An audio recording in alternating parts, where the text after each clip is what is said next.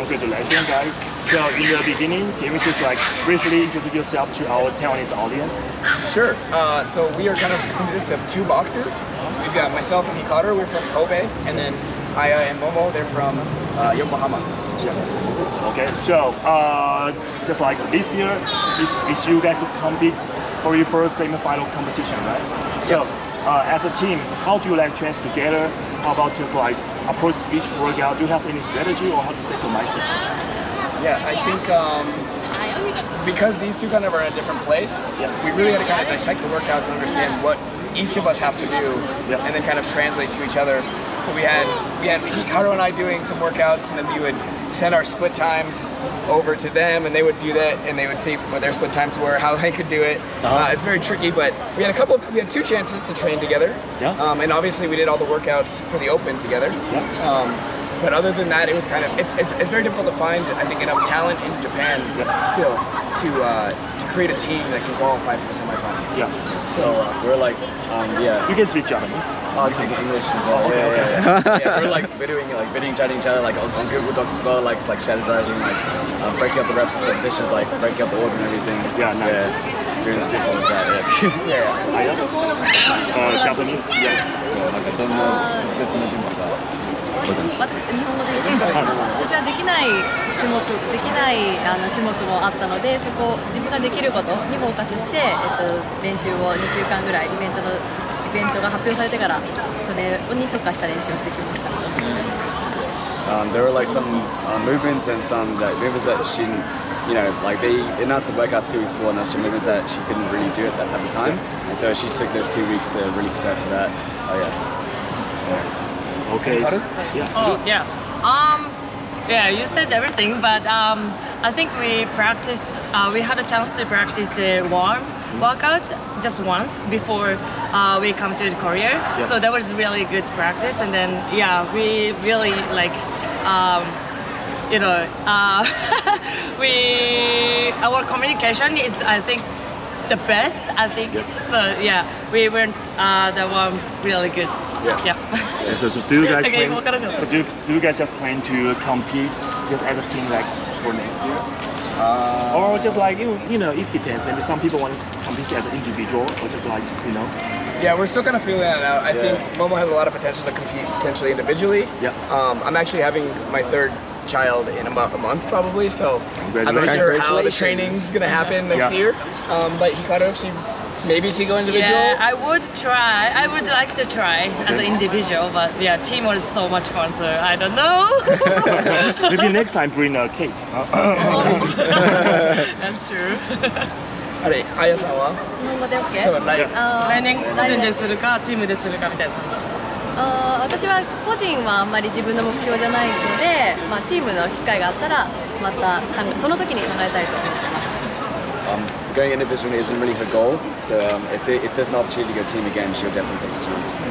Yeah. Okay. So, so next question. Because this year, all, all workouts are programmed by CrossFit HQ. So, do you guys prefer this structure or not prefer? Um, yeah, it was definitely helpful for at least our team because I think in general, uh, the three of them have less competition experience. Um, I've been in you know CrossFit for a bit- bit now, so I'm the only one that's really gone abroad and competed. I think as much. So uh, having the chance to be able to see the workouts ahead of time, um, you know, and we're in the third week, so we at least get to see everybody else's mess ups. Um, kind of say, hey, this is what the paces were for most of the people. This is what we need to be thinking about. I think that was super helpful for our team at least. Yeah. Yeah. Any comments? Uh, yeah, I mean, yeah, I mean, um, we, we looked at the, the very first team for America. I think, um, I think most teams finished, and we're like, yeah, like like the very first workout, and then um, and then we watched like, what was it the Africa? Africa. Yeah, and they were like, okay, we're, we're probably more like their, their level. So yeah, I think um, yeah, it's, it's pretty hard to which team to compare yourself to.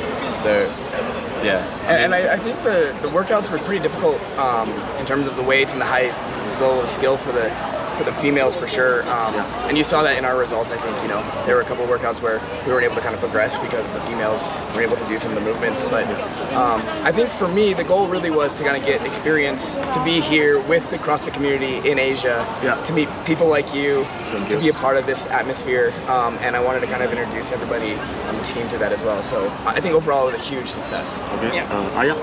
ごめんこれ質問 Sorry. えっ、となんだっけ？えっ、と質問なんだっけ？What was the question? Sorry.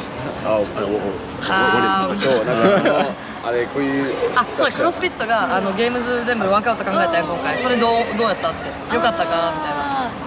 私にあ私にとってはすごくあの、まあ、重量があのすごく重いストレングスが必要なあのワークアウトが多かったので、まあ、それでもああの、まあ、アジアはすごい背の低い人とか体型の細い人とかも多いと思うんですけどそれでもできてる人もたくさんいたしあのもっとなんて言うんだろうあの、まあ、私みたいな人でも頑張ればここに来れるかもしれないと思ってまたこれからも自分であの一生懸命トレーニングしたいなと思いました。Um, so I think lately, uh, as the years come by, go by, I think the weights, especially in the CrossFit Games, like they've been getting heavier and heavier, and like people that's been competing and winning, the, um, the height and like the weight, it's been going up. Um, I think she, yeah, she's realized this, and but she also wants to say that you know, even someone that's smaller, like in, around Asia or even Japan, that you can still come come to this level. And yeah. So the last questions. So congratulations again for finish of the workout on this weekend. So do you guys prepare just to celebrate your hard work, or just like go back home, go to the hotel to take a rest? Personally, No drinking.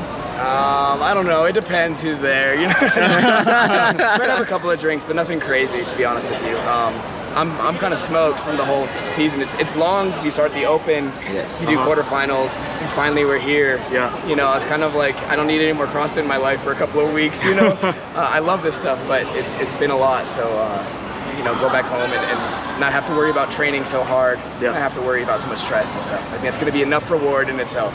Okay. Yeah. Um, I don't drink, so I don't really celebrate it. But um, yeah, I want to eat a lot of cheesecake. Nice. Yeah. Yes.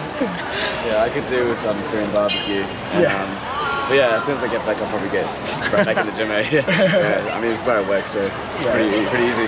この後どうしたいか韓国でどうやってもお祝いするああ たくさん寝たいです She wants to sleep a lot. nice. So thank you guys. Hope you, you guys enjoy your off season. So thank you very much. Yeah, yeah. In Japan. Okay. Thank you. Thank you. Thank you. Cheers to ありが Japan. とうございます。You have picture. Yeah.